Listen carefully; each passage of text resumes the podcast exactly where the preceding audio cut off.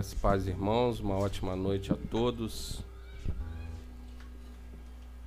Irmãos, por favor, abram as vossas Bíblias no livro de Provérbios.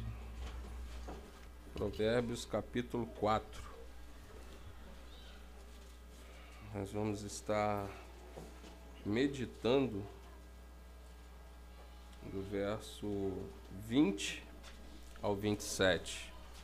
Provérbios 4, do 20 ao 27. Os irmãos puderem se colocar de pé, aqueles que não estão com crianças, que não estão com nenhum problema físico, por favor. Diz assim a palavra de Deus: Meu filho, escute as minhas palavras, preste atenção aos meus ensinamentos. Não deixe que eles se afastem dos seus olhos. Guarde-os no mais íntimo do coração porque são vida para quem os encontra e saúde para todo o seu corpo. De tudo que se deve guardar, guarde bem o seu coração, porque dele procede as fontes da vida. Afaste de você a falsidade da boca e mantenha longe de você a perversidade dos lábios que os seus olhos olhem direito e que as suas vistas se fixem no que está diante de você. Faça plana a vereda dos seus pés, para que todos os seus caminhos sejam retos. Não se incline nem para a direita, nem para a esquerda. Afaste os seus pés do mal. Vamos estar orando mais uma vez? Pai, nós te louvamos e te agradecemos por tudo que o Senhor já fez até aqui. Te louvamos e te agradecemos porque, apesar de nós, o teu Espírito tem liberdade nesta casa.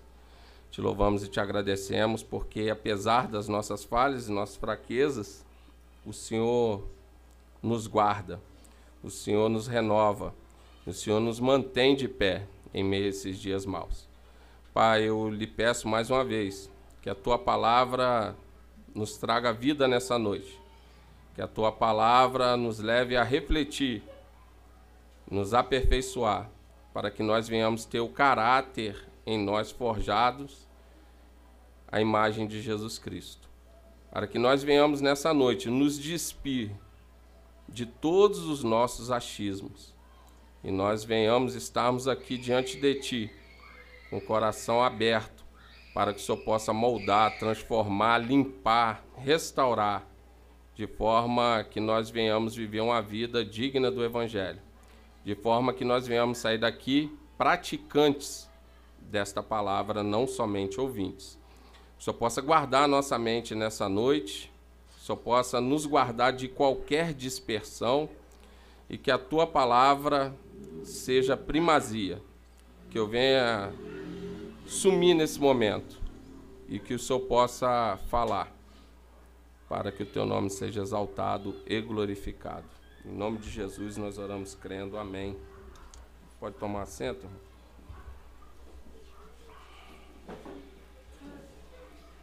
Irmãos, é, a mensagem, eu tenho conversado muito com o pessoal, a mensagem ela, ela só é válida passar por nós quando ela primeiro trabalhou em nós. Por isso que a gente insiste com todos que vão ocupar a tribuna que tenham uma vida devocional, que tenham uma vida de busca na, na palavra, que tenham uma vida de meditação na palavra, que realmente se debruce nas escrituras para que ela nos limpe e que a gente possa transmitir algo à igreja, quando o Espírito Santo nos deixa falar. E essa mensagem aqui, particularmente, é para mim. Eu tenho meditado demais nisso. Você vê, nós estamos falando já, não sei se vocês repararam, mas os temas das mensagens ele tem sido voltado para a santificação. É muito, a, a gente ainda permanece na questão prática, na, na questão prática. E o que tem me incomodado é, o que vocês aprenderam aqui durante essas mensagens. Três, quatro pessoas falando, debaixo do mesmo tema, tendo a escritura como autoritativa, nós não estamos falando de achismos nossos. O que mudou na sua prática de vida? O que você pegou da essa mensagem falou comigo e eu vou o quanto você se tornou melhor nessas séries de mensagem. Não é a pergunta é retórica, mas eu acho que se fosse para ouvir respostas eu ficaria frustrado. Porque pontualmente com um e com outro que eu converso, é, a gente tem muita dificuldade em praticar. A gente tem transferido uma gama de, de conhecimento muito grande, mas na vida prática, eu confesso para os irmãos, e assim, eu com, com, cada um aqui eu lido de uma forma, e eu tenho muita é, zelo e agradeço os irmãos pela confiança de às vezes chegar e expor a vida mas eu vejo que os problemas são os mesmos. Eu vejo que não, não há mudança. Nós tropeçamos na mesma pedra. Nós temos dificuldade com as mesmas coisas. E o que passa pelo meu coração, e sempre passou pelo coração do Giovanni, com os irmãos que estão se, se envolvendo agora nesse processo de plantação de igreja, é de realmente plantar uma igreja sarada. Uma igreja que medita na palavra. Uma igreja que ora a palavra. Uma igreja que canta a palavra. Uma igreja que pratica a palavra amanhã. E eu louvo a Deus pela vida de cada um de vocês que tem participado com a gente nesse processo, mas eu tenho visto que falta ainda um, um engajamento maior. É muito conhecimento e, e pouca prática. E isso passa por mim. Eu comecei a me sondar e ver, porque eu não estou satisfeito com a minha vida espiritual. Não sei se vocês estão satisfeitos com a de vocês. Eu não estou satisfeito. Eu tenho tudo na mão para fazer infinitamente mais. Deus tem me capacitado para eu fazer muito mais do que eu tenho feito. Eu não tenho como chegar diante do Senhor e expor desculpa nenhuma para fazer menos ou para ficar na situação que eu estou hoje. E essa mensagem ela passa por mim, é, é um conflito meu, uma meditação minha, e eu comecei também a enxergar os irmãos dentro desse conflito. Cada um guardado as devidas proporções, cada um com o seu tempo, cada um com seus limites, mas eu vejo que nós temos muita dificuldade em praticar.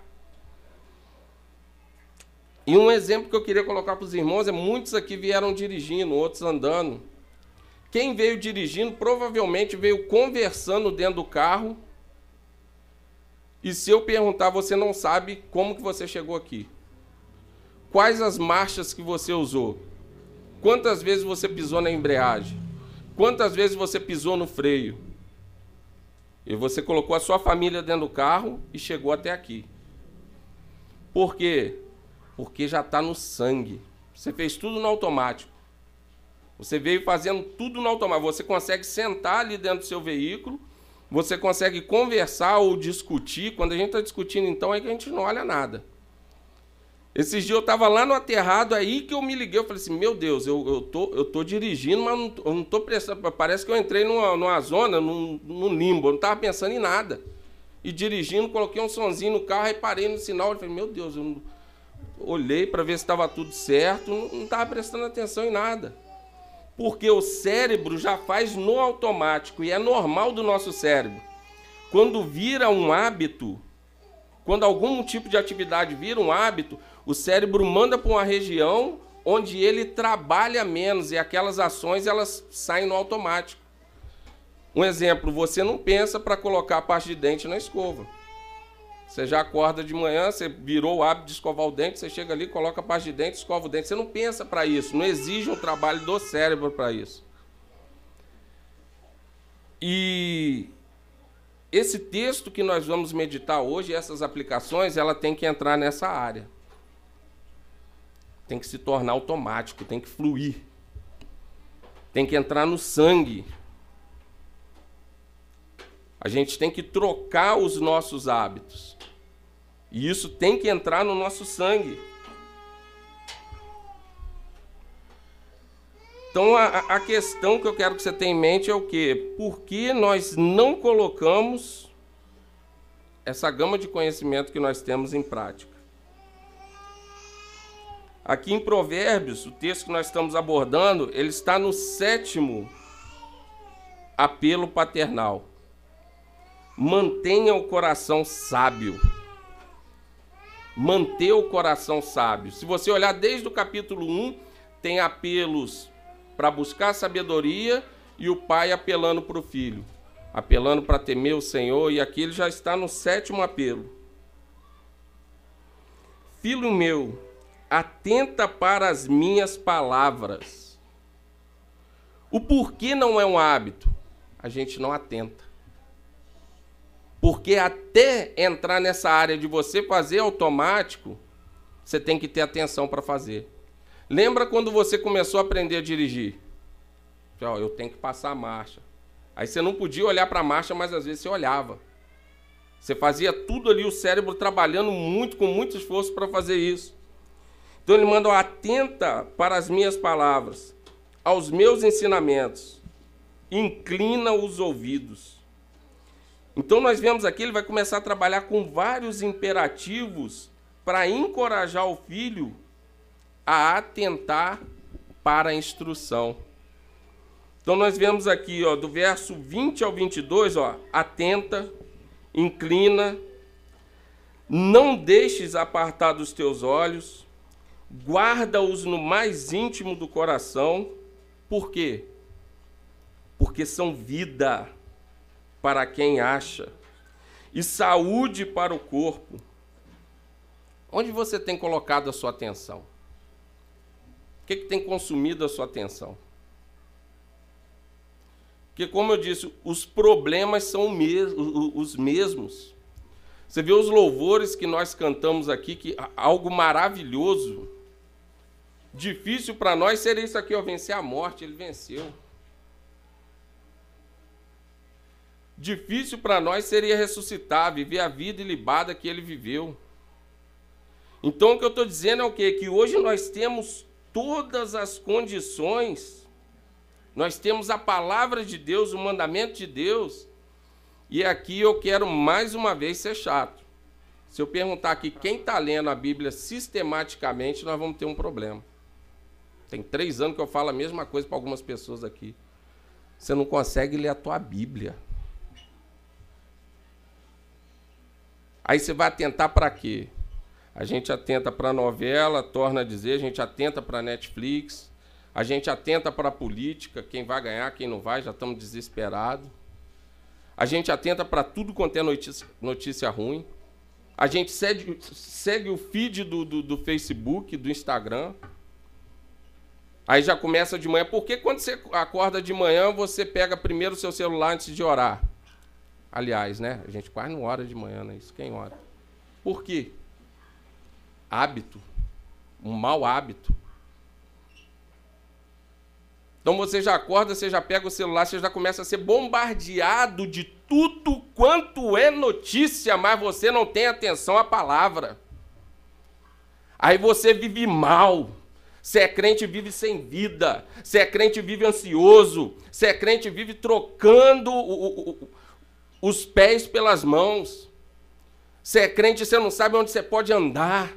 Se é crente, você não sabe onde você não pode ir. Você é crente, você não sabe o que você tem que recusar. Você é crente, você não sabe escolher sem tomar conselho com A, B e C, que você não sabe nem identificar que aquela pessoa não é gente para te dar conselho. Porque a sua atenção não está nos ensinamentos. A sua atenção não está nos mandamentos.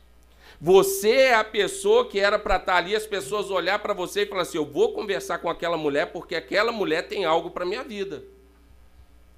Às vezes a gente é crente e está desabafando com um ímpio. Com gente que ainda está com, com, com pegada de compre não paga, dá calote em todo mundo, ouve qualquer porcaria, tudo pode, e a gente está ali comendo no mesmo prato, tendo a palavra de Deus na mão. Então ele manda atentar para a palavra e ele manda não se apartar dos olhos, o que nós estamos colocando diante dos nossos olhos. O smartphone, né? Quase o dia inteiro. Aí o que, que você vê no seu smartphone? O que, que você vê na televisão? Todos os aplicativos que você tem, eles trabalham com técnicas para te deixar viciado neles. Isso aí é só você ler sobre o assunto, tem série falando sobre isso, mas isso aí a gente não quer assistir. Todos. Redes grandes de fast food, tem todo um critério ali, padrão, McDonald's, Burger King, tem todo um padrão para te viciar, para quando você bater o olho naquilo ali, despertar um gatilho para você ir lá e comer um lanche. A gente começa a comer uma vez por mês, uma vez por semana, daqui a pouco a gente está comendo todo dia. As crianças estão maiores do que eu, né? Estão rindo de mim, as crianças estão. Por quê? Porque estão se alimentando mal, estão morrendo. Hábito.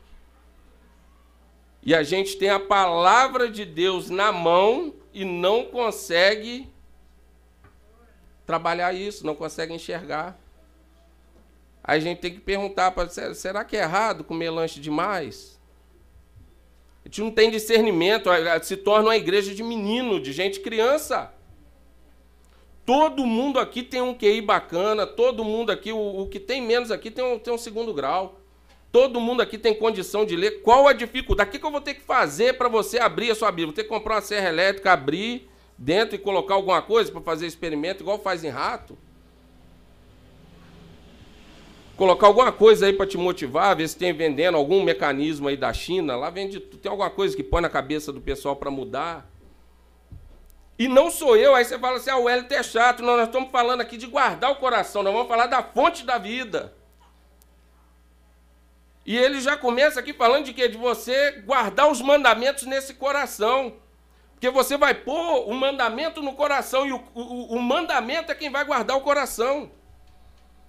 Vai guardar de quem? De mim e de você, que somos ruins demais. Nós vamos ver aqui. Mas aí a gente já tem três anos que eu estou falando a mesma coisa para alguns. E vocês não conseguem ler Bíblia. Pelo amor de Deus, os irmãos que dividem a tribuna comigo, se vocês estiverem com dificuldade de ler Bíblia, ler porções da Bíblia, ler a Bíblia sistematicamente, vocês tiverem uma disposição de mente, eu não estou legal, vou continuar isso aqui. Chega e me comunica para vocês não ocuparem a tribuna. Porque pelo menos com vocês eu conto. Irmãos, estou falando isso aqui, sabe porque eu quero ver cada um de vocês voando. Eu quero ver cada um de vocês recebendo essa vida aqui que ele fala e essa saúde para o corpo. E isso passa por ser cheio da palavra de Deus, não tem outro método. Eu queria que tivesse, mas não tem. É por isso que eu falo insistentemente, porque para a gente começar a trabalhar qualquer outra coisa, vocês têm que pelo menos estar começando a ler a Bíblia. Aí a gente passa uma porçãozinha leve de teologia na quarta-feira. Tem gente que não vem porque não aguenta, não é interessante, não vai ser. Você não consegue nem ler Bíblia, como é que a gente vai falar de teologia sistemática? E é conteúdo que tem gente pagando na internet para receber. Então, para guardar o coração, o que, que a gente tem que ter aqui, ó? E, e, e, receber essa saúde, porque a palavra de Deus ela vai deixar a sua alma saudável, ela vai revigorar a tua alma. E quando o coração estiver cheio da palavra de Deus, todo o corpo vai receber formosura, o rosto fica alegre. A gente deixa de ter dificuldade com qualquer coisa. A gente ri da adversidade. A gente aprende com a queda. Mas tem que estar cheio da palavra de Deus, irmão. E o que, que você tem colocado no seu coração?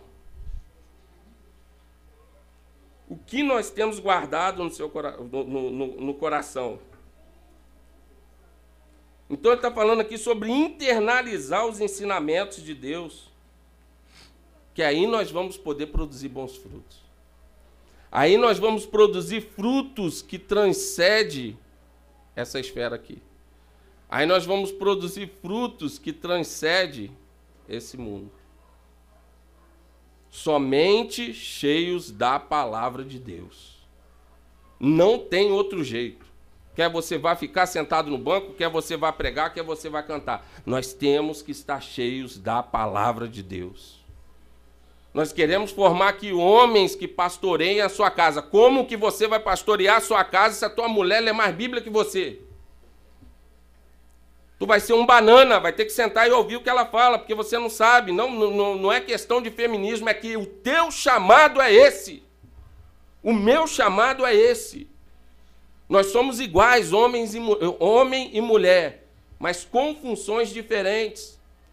E se a gente se debruça no Evangelho e quer tomar a Bíblia como regra de fé e prática, nós temos que começar a absorver esses mandatos cultural e viver isso. Então comecem, irmãos, a internalizar a palavra. Comece a guardar a palavra no coração. O pastor Ronaldo Lindório, ele estava é, plantando a igreja em Concomba, em Gana, na África do Sul. E as pessoas, elas andavam três dias para ouvir e guardar, que não tinha Bíblia para todo mundo, e guardar os versículos bíblicos. Uma das mulheres que estava sendo exposta a isso, ela esqueceu um dos versículos que ele estava ensinando. Ela voltou três dias de viagem. E ele, quando viu ela, ele assustou. Ele falou: O que você está fazendo aqui? Já era para você ter ido, você tomou caminho, o pessoal tomou viagem. Ela, eu esqueci um dos versículos que o senhor estava ensinando. E eu voltei. Ela não precisava, no próximo encontro, a gente acertava isso. A palavra de Deus é algo muito valioso para ficar perdido no meio do caminho. É desse tipo de coisa que eu me alegro, mas ao mesmo tempo eu avalio a nossa saúde. Aí, irmão, a gente tem a Bíblia no celular. A gente tem três, quatro versões da Bíblia. Qual a desculpa que você dá para mim hoje? Para você ainda não estar lendo porções grandes da sua Bíblia. Qual a desculpa? Fala para mim. Então eu confesso que essa dificuldade é comigo e eu transfiro para os irmãos. Nós temos que nos esforçar mais para sermos uma igreja sarada. Não para se vangloriar, não, que a gente é melhor do que os outros, não. Eu acho que nós somos até piores. Porque nós temos um bom ensinamento, boa teologia e pouca prática. Nós deveríamos estar produzindo mais para o reino. E quem muito é dado, muito é cobrado. Então, se a gente não conseguir tornar esse conteúdo em combustível, nós nos tornamos pior do que as pessoas que nós criticamos. Então, que a gente possa ter essa compreensão. Até aqui tudo bem? Está tudo certo? Compreenderam? Está tá clara a mensagem? Compreenderam? Vamos continuar a esquadrinhar o coração. Sobre tudo que se deve guardar, guarda bem o coração, porque dele procede as fontes da vida. Provérbios 4, 23. Ele refere aqui o coração como o centro da vida interior. Pensamento, sentimento e escolhas. Nós vemos aqui no, no verso 22, reafirma isso. O coração ele é um reservatório inesgotável. E nós somos acumuladores por natureza. O que, que você tem guardado no seu coração? Nós já identificamos um problema e creio que hoje, regados com o Espírito Santo, porque eu não, não sou ninguém para fazer isso, nós vamos mudar a nossa postura. É, mas hoje o coração ainda está vazio, porque não está cheio da palavra. E a boca fala que o coração está cheio, não é o que tem lá no, no, no fundinho dele, não. Tem que estar tá cheio. O que, que você tem armazenado no seu coração? Por que, que você vive cheio de mimimi, de mágoa? Por que, que você fica remoendo trauma lá do, do, do, de 15, 20 anos atrás da sua mãe, do seu pai? É o abraço que não recebeu, o carinho que não recebeu. É, é, o, é o, problema lá que você teve com, com o vizinho e nunca mais falou com ele, não consegue perdoar. É, é A, B ou C que fez um comentário acerca da sua vida e você, você vai só colocando aquilo enchendo. Mais uma vez aqui, as, as, mulheres, né, às vezes eu sou mal interpretado, mas não é, não, é porque a natureza de vocês é diferente. Mulher que é assim, né? Às vezes não, uma discussão ela puxa uma coisa lá de. Você não sabe nem que. Não lembrava, você não lembra nem mais disso. Não, não falei isso, não. Falou e falou desse, desse, desse, desse jeito. E faz até a cara que você usou na, na, na, na hora. Faz até o bico. Gente, É a fonte da vida. O que, que você está acumulando aqui dentro? A gente, a gente vive mal por causa de besteira. É um monte de besteirinha que vai acumulando, vai acumulando. Sabe por quê? É igual terreno baldio. Se você não se encher do evangelho, se você não se encher da palavra de Deus, todo mundo vai jogar um pouquinho de lixo. E hoje todo mundo está carente, porque as relações se tornaram virtuais e isso o, o homem não nasceu para isso. Então está todo mundo carente. Passa ali um, um camarada ali, está com a vida toda desgraçada. Se ele perguntar, e aí, fulano, como é que você está? Já desabafa. Tá assim, que não sei o quê, rapaz, tô numa luta, tô na prova. Prova de quê? Que prova que a gente tem? Cantamos aqui que estão pagando. Que preço que a gente está pagando para ser um? Estamos pagando preço nenhum, não, e nem saber usufruir do preço que foi pago na cruz, nós estamos sabendo. Já está tudo conquistado, a conta já está paga, é só chegar, conhecer e usufruir. A gente não consegue fazer isso. Vive uma vida miserável, qualquer coisa deixa a gente ansioso. Tudo deixa a gente ansioso. Aí a mente vira aquele loop infinito. Ah, fulano não, não respondeu a minha mensagem, vou bloquear ele. Ah, ciclano também já deve estar tá falando mal de mim porque brigou com fulano, não sei o que lá, e os dois, eu vi os dois ah, com a foto no Facebook. Aí começa aquela coisa. Cabeça, tá todo mundo contra mim. E não tem nada acontecendo. É porque o coração tá vazio. É aquele crente raquítico, porque o que dá vida é a palavra de Deus, o que dá saúde é a palavra de Deus. E sabe qual é o problema, irmãos? Nós temos o conhecimento, nós, o, o conhecimento está aqui, mas a gente não deixa esse conhecimento nos transformar. A gente quer ficar agarrado com os hábitos ruins. A gente quer ficar flertando com tudo quanto é pecadinho. A gente quer encher o, o, o coração de desavença, a gente quer encher o coração de contenda. Não sei se vocês já conversaram com pessoas assim. Tem gente que ela, ela não passa um mês sem ter um problema com alguém. Ó, não sei quem falou mal de mim. Aí daqui a pouco você encontra a pessoa, pô, você conhece fulano? Conhece... Ah, pô, rapaz, você está falando mal de mim para todo mundo. Ó, Ciclano, eu discuti com ele por causa disso, disso e disso. Ó, a minha, mãe eu não converso com ela por causa de não sei o quê. Eu conheço pastores que não conversam com a mãe. Pô, cara, você não consegue perdoar a mãe que você saiu de dentro dela, bicho. Você está pregando o quê? Jesus ensina a gente a amar o inimigo, o cara não perdoa a mãe, vai pregar o quê? Eu não consigo ouvir. Não consigo, irmão. É, é lógica. E tá lá e faz a igreja voar, e levanta a mão e dá glória, e vira cambalhota, faz isso e aquilo, o culto foi uma benção. Eu, particularmente, não consigo ouvir. Não tem como.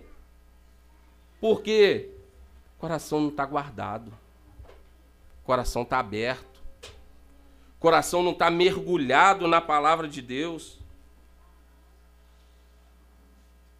O coração é um reservatório inesgotável. Nós somos acumuladores por natureza. Cuidado com o que você acumula no seu coração. E nós vemos aqui, Salomão tinha tudo. Ele tinha riqueza, mulher à vontade, boa fama, prestígio. Mas ele manda guardar o coração. E guardar bem. Na cultura hebraica, o coração é o centro da personalidade. Você ainda tem sua personalidade montada? Ou você está todo fragmentado? Você não sabe quem você é?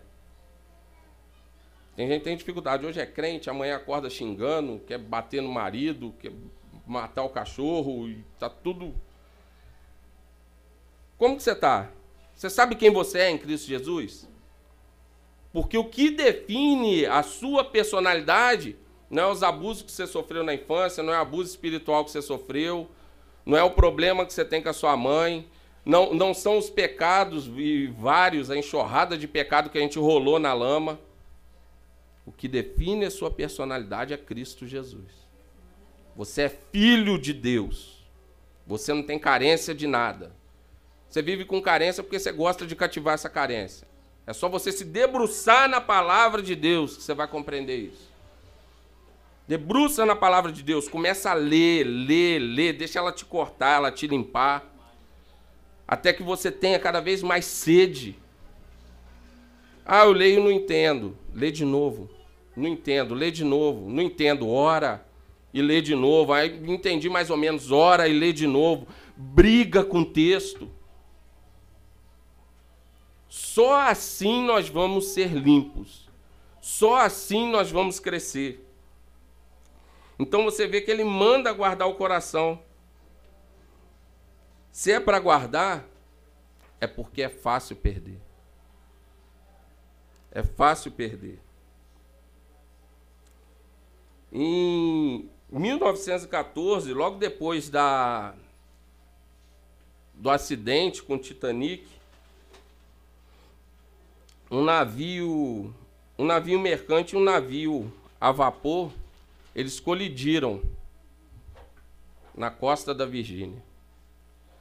E os capitães do navio, eles foram investigados para saber onde estava o erro daqui e dali. E um dos capitães do, do, do um dos capitães do, do navio, capitão Johnson, ele tinha o hábito de conduzir o navio somente com a bússola. E foi constatado que a bússola dele estava 2 graus desregulada. E naquele ano ele não havia calibrado a bússola. Por causa de 2 graus, ele matou 41 marinheiros. 41 pessoas morreram no inverno no Atlântico em meia friagem, por causa de dois graus. Assim somos nós, quando somos conduzidos por qualquer outra coisa que não seja o Evangelho. Quando somos conduzidos por qualquer outra coisa que não seja a palavra de Deus. Assim somos nós to quando tomamos decisões não pautadas na palavra de Deus. Quantas pessoas mais você e eu precisamos de matar até nós tomarmos o norte na nossa vida? A bússola está aqui, ó. Mas você nem olha ela. A bússola está aqui. E aí, nós pregamos a salvação, somos salvos e uma vez salvos, salvos para sempre? Sim. Mas você está passando por essa vida machucando as pessoas. Até você alinhar seu curso. Quantos, quantas mais pessoas nós temos que ferir? Quantas pessoas da nossa família nós ferimos com as nossas atitudes que não são pautadas no Evangelho? O quanto de marzela nós geramos por causa de picuinha, por causa de pecados que nós não abrimos mão? O quanto de desgraça, o quanto de problemas nós geramos na cabeça dos nossos filhos por não abrirmos mão do nosso eu, do nosso ego, da nossa razão, do nosso orgulho?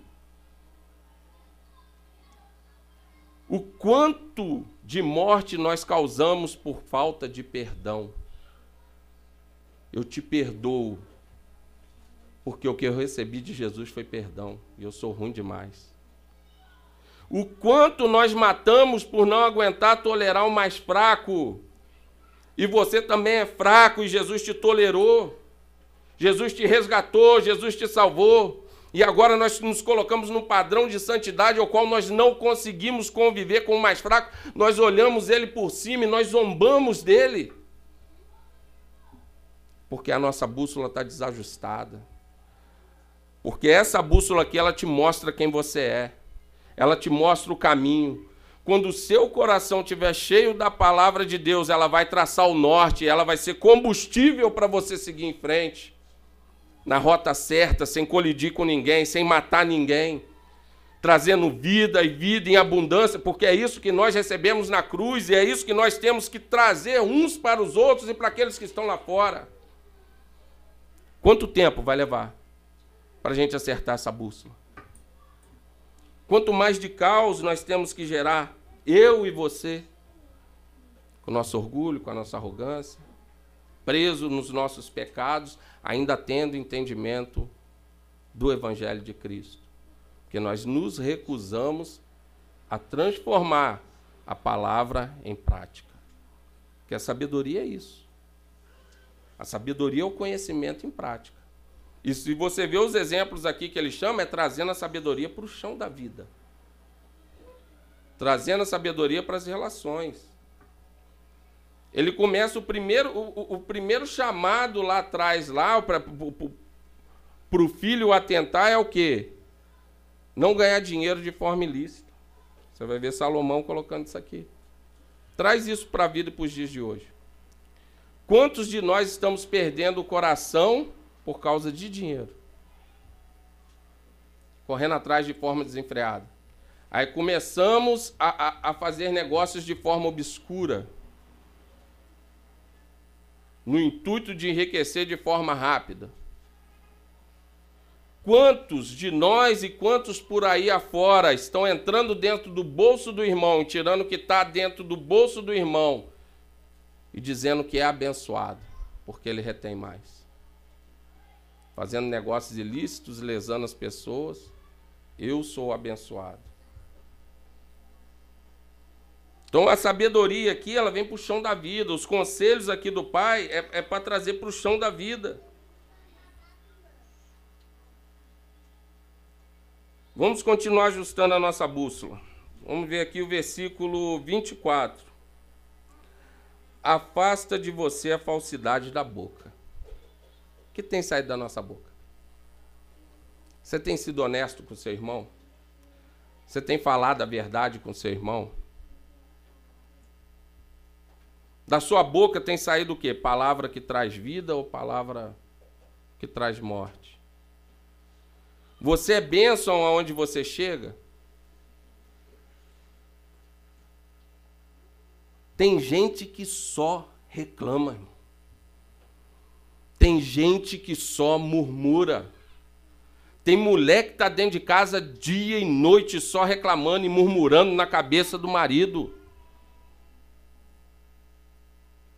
Dia após dia, dia e noite, dia e noite, aquela goteira. Tac, tac, tac, tac, tac, tac, tac. Provérbios fala. Aí o homem se estressa, pronto, você se estressou, você, tá, você levantou o tom de voz, você está errado. Sexo frágil.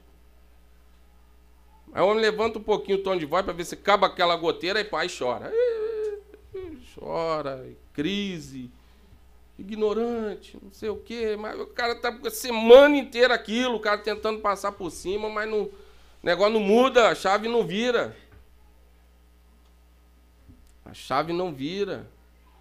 E aí nós vemos relacionamentos indo pelo ralo por causa dessas bobeirinhas. Ou vivendo mal, de forma rasa. Veja, aproveitar a vida. Vive de forma rasa, vive mal morre em vida. E a vida que é vivida, quando você olha para o Evangelho, não, não tem semelhança nenhuma. Não tem semelhança nenhuma.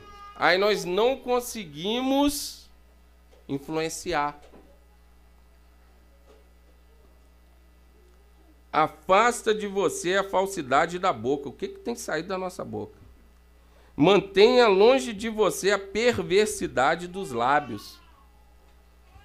Estou falando que sai da boca, irmão. Eu não vou nem perguntar o que, que sai do teclado. Né? Porque tem gente que é mansa, mas no teclado, meu irmão, do outro lado parece que é um leão que está digitando. Aquela coisa rápida e todo mundo, que você não está vendo, você não está frente a frente, aí você, você digita o que você quer, né? Fala, fere, machuca, fala um monte de bobagem. E eu sempre falo, você vê quem é crente, no dia a dia é mole. Agora vê como que a pessoa reage. Pisa no calo dela. Vê o que, que vai sair de dentro, o que, que vai transbordar. Ali você vê quem é crente e quem não é. Porque fugiu da rotina, fugiu do cotidiano. Aí vai transbordar o que está cheio, meu irmão. Aí não, aí não dá para pôr a máscara, não dá tempo de pôr a roupa bonita da igreja. Aí do jeito que está ali, aquilo sai, é palavrão, é, é tudo quanto é nome. Está arriscado se um ímpio passar, ver e falar, nossa Deus, vou falar de Jesus para aquela dona ali, tem uma igreja ali em cima, ver se ela vai lá, ela está precisando. Né? O vizinho que está do lado, que é ímpio, olha assim, a dona ali está precisando de uma igreja. Eu não curto muito esse negócio de igreja, não, mas vamos, vou indicar aí onde tem uma igreja aí para ela aí, para fazer uma oração forte, para ver se discurso não condiz com a prática. Então nós vemos aqui a questão de guardar o coração. Veja bem, nós pregamos a salvação somente pela graça, mediante a fé em Cristo Jesus.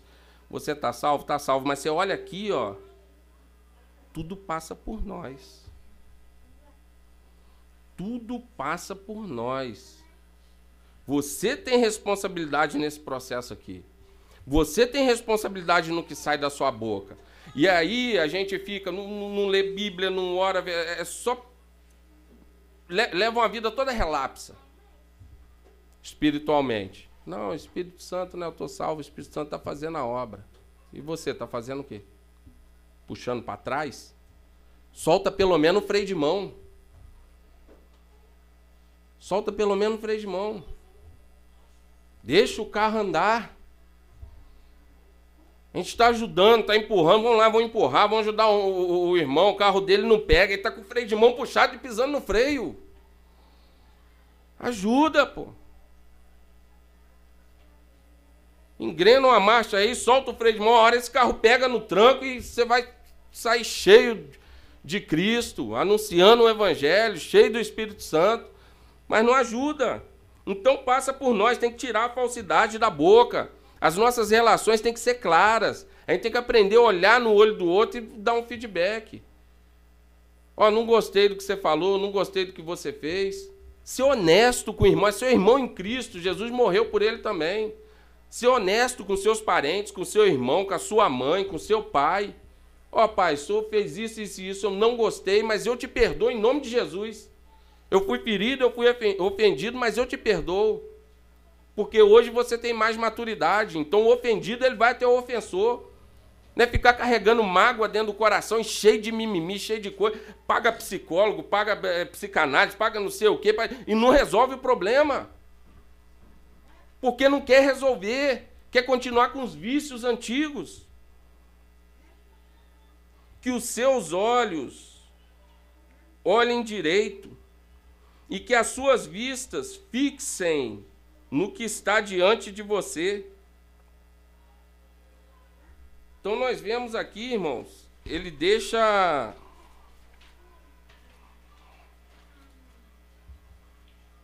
ele deixa claro que tem que ser uma resolução. Você tem que resolver fixar os seus olhos. Eu decidi colocar o meu olho naquilo que é reto, naquilo que é honesto. Eu vou prestar atenção no caminho, eu vou prestar atenção na vereda. Eu, eu já vi que o caminho é estreito.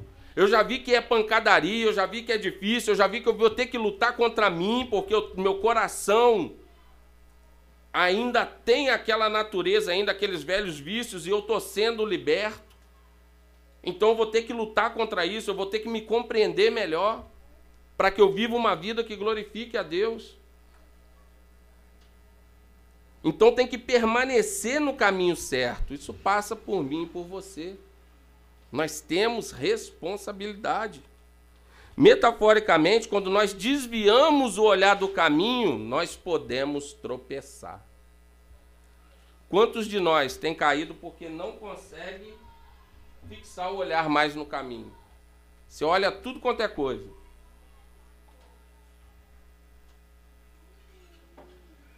Mas você não olha o caminho. Você está tentando prever o futuro. Se tivesse uma cartomante boa aqui, você pagava ela para ver o seu futuro. Uma cigana para ler a mão. Estou preocupado lá com o futuro. Mas com o caminho aqui hoje, ó, com o presente que Deus está cuidando, que Deus está livrando, que Deus está transformando, nós deixa a vida me levar. Está preocupado com o que vai acontecer lá no ano que vem. Preocupado com o que vai acontecer daqui três anos. Está preocupado com o que vai comer lá no ano que vem. E esquece de dar graça que Deus está colocando pão na mesa hoje. Esquece os livramentos que Deus está dando hoje. Esquece de meditar na palavra, que é lâmpada para os nossos pés e luz para o caminho. Está andando no escuro porque quer. Vivendo mal porque quer.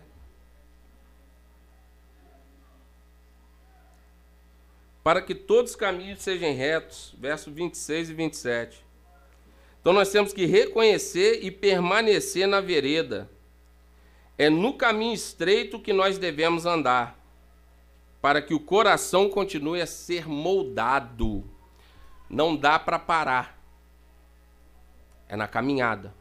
É no caminho estreito que seu coração vai sendo limpo, que seu coração vai sendo transformado, que nós vamos se enchendo do evangelho como eu disse aqui, você vê Paulo trata isso de forma fantástica. A santificação acontece na comunhão, não é no isolamento. A santificação acontece na caminhada da vida. É na caminhada que nós vamos sendo provados, que nós vamos sendo aprovados. É na caminhada que às vezes Deus permite que nós tropecemos para mostrar que Ele tem que estar à frente, que com as nossas forças não vai. Então o Espírito Santo ele está trabalhando o tempo todo através da palavra, através do Evangelho. Mas nós temos que estar disposto a mudar a nossa mente, o nosso coração. Então passa por se encher da palavra. Passa por nós todos os dias estarmos calibrando a nossa bússola. E aí não é acordando e passando a mão no celular para ver besteira. É acordando, dobrando o joelho e orando é acordando e já mastigando uma porção da palavra, para você meditar nela durante o dia todo, para ela te direcionar.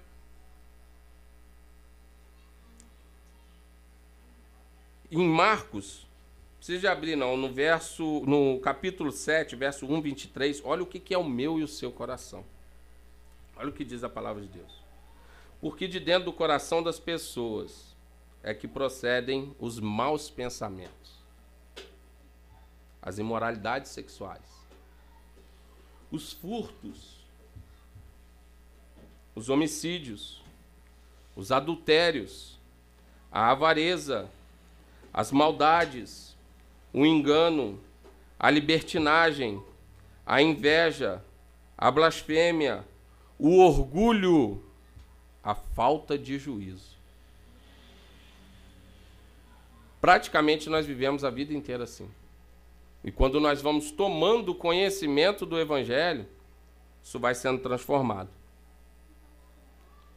Então nós temos aqui, Tomás de Aquino ele trata de forma interessante os nossos maus hábitos, ele define como vício. E esses maus hábitos passam por aqui, ó.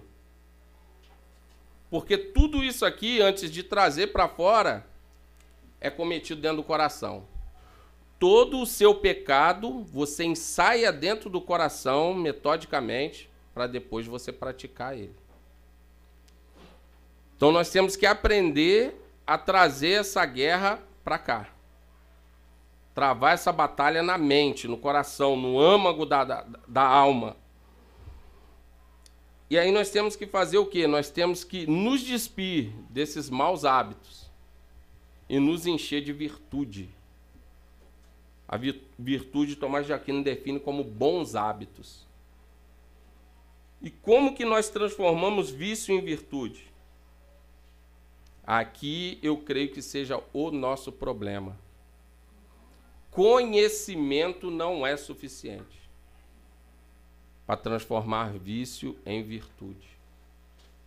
Conhecimento não é suficiente. Nós temos que estar juntos, nós temos que ter exemplo. Você tem problema no seu casamento? Procure alguém que é exemplo para você estar tá perto. Você tem falha de caráter, dificuldade de desenvolver negócio, você fala mentira? Procure alguém que você possa conversar, pessoas de confiança que vão orar contigo e te ajudar a trabalhar isso. Você tem dificuldade em perdoar? Procure um irmão piedoso que você enxergue, que tenha, que ore, que leia a Bíblia. Não é qualquer um, não adianta ir para o WhatsApp, não adianta ir para Facebook. Não. Procure, converse, ore junto. É discipulado. Nós precisamos de exemplo. E aí nós temos um problema, nós estamos carentes de exemplo. É só você olhar ao redor. Sociedade, inclusive, até dentro da igreja. Nós estamos carentes de exemplo. Então o que, que acontece? Nós precisamos de ter essa comunhão. Quando eu falo com os irmãos, a questão de estar mais junto, a questão de conversar, a questão de orar junto, a questão de desabafar. Não é algo meu, metodologia minha de ministério, não. É o Evangelho. É a forma que Jesus desenvolveu a igreja. É a forma que, que os discípulos fizeram a igreja ir à frente. E a igreja chegou até aqui dessa forma. Então não tem como nós agora nos tornarmos ilhas. Então conhecimento nós temos, temos, mas não conseguimos colocar em prática. Às vezes nós tropeçamos nos mesmos pecados. E às vezes o que, que falta? Nós não queremos nos despir desse pecado.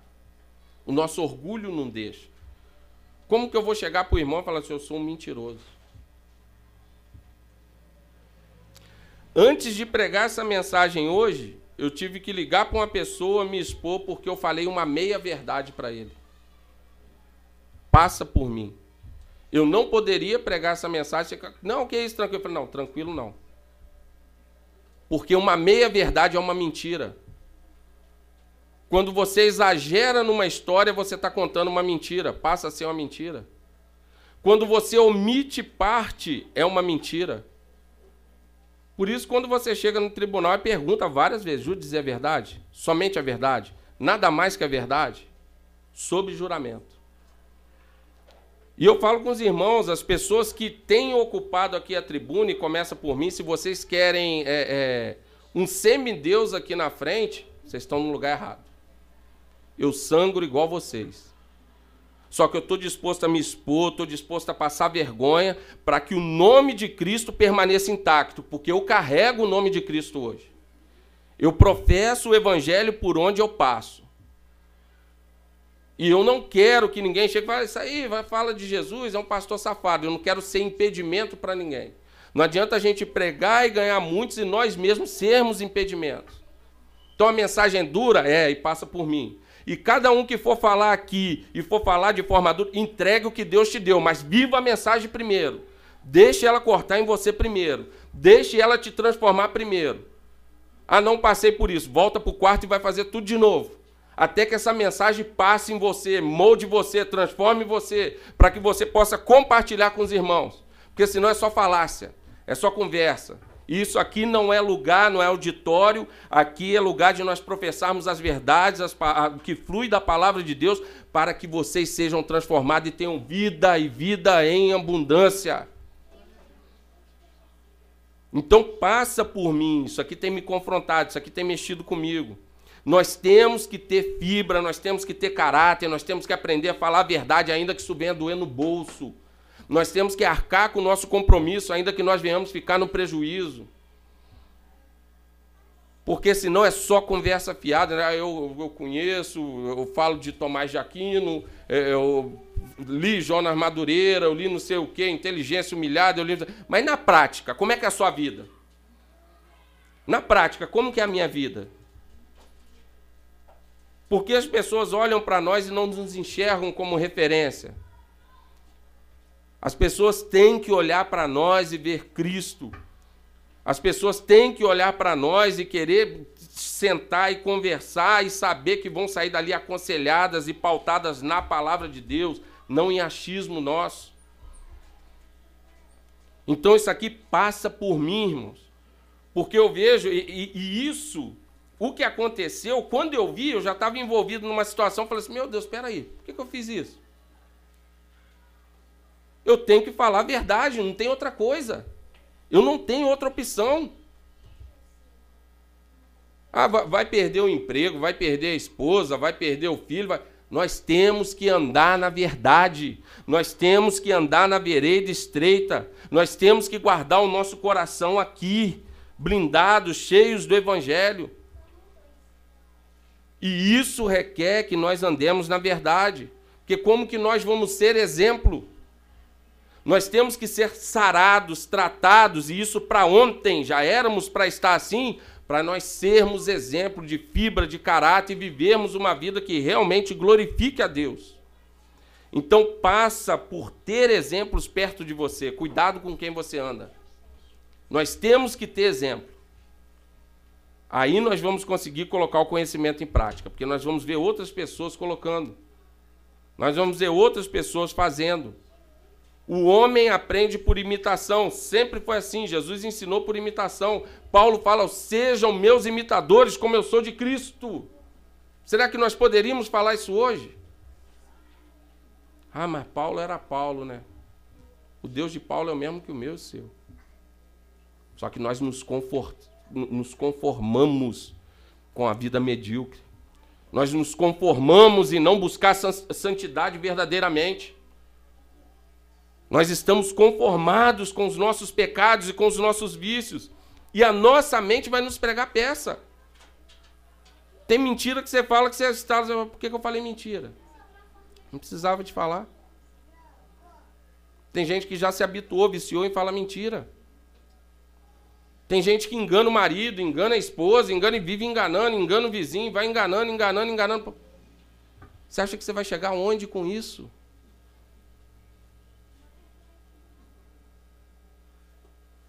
Não dá para enganar Deus. Se desse para enganar Deus, ainda ia, mas não dá. Então nós temos que compreender isso, irmãos.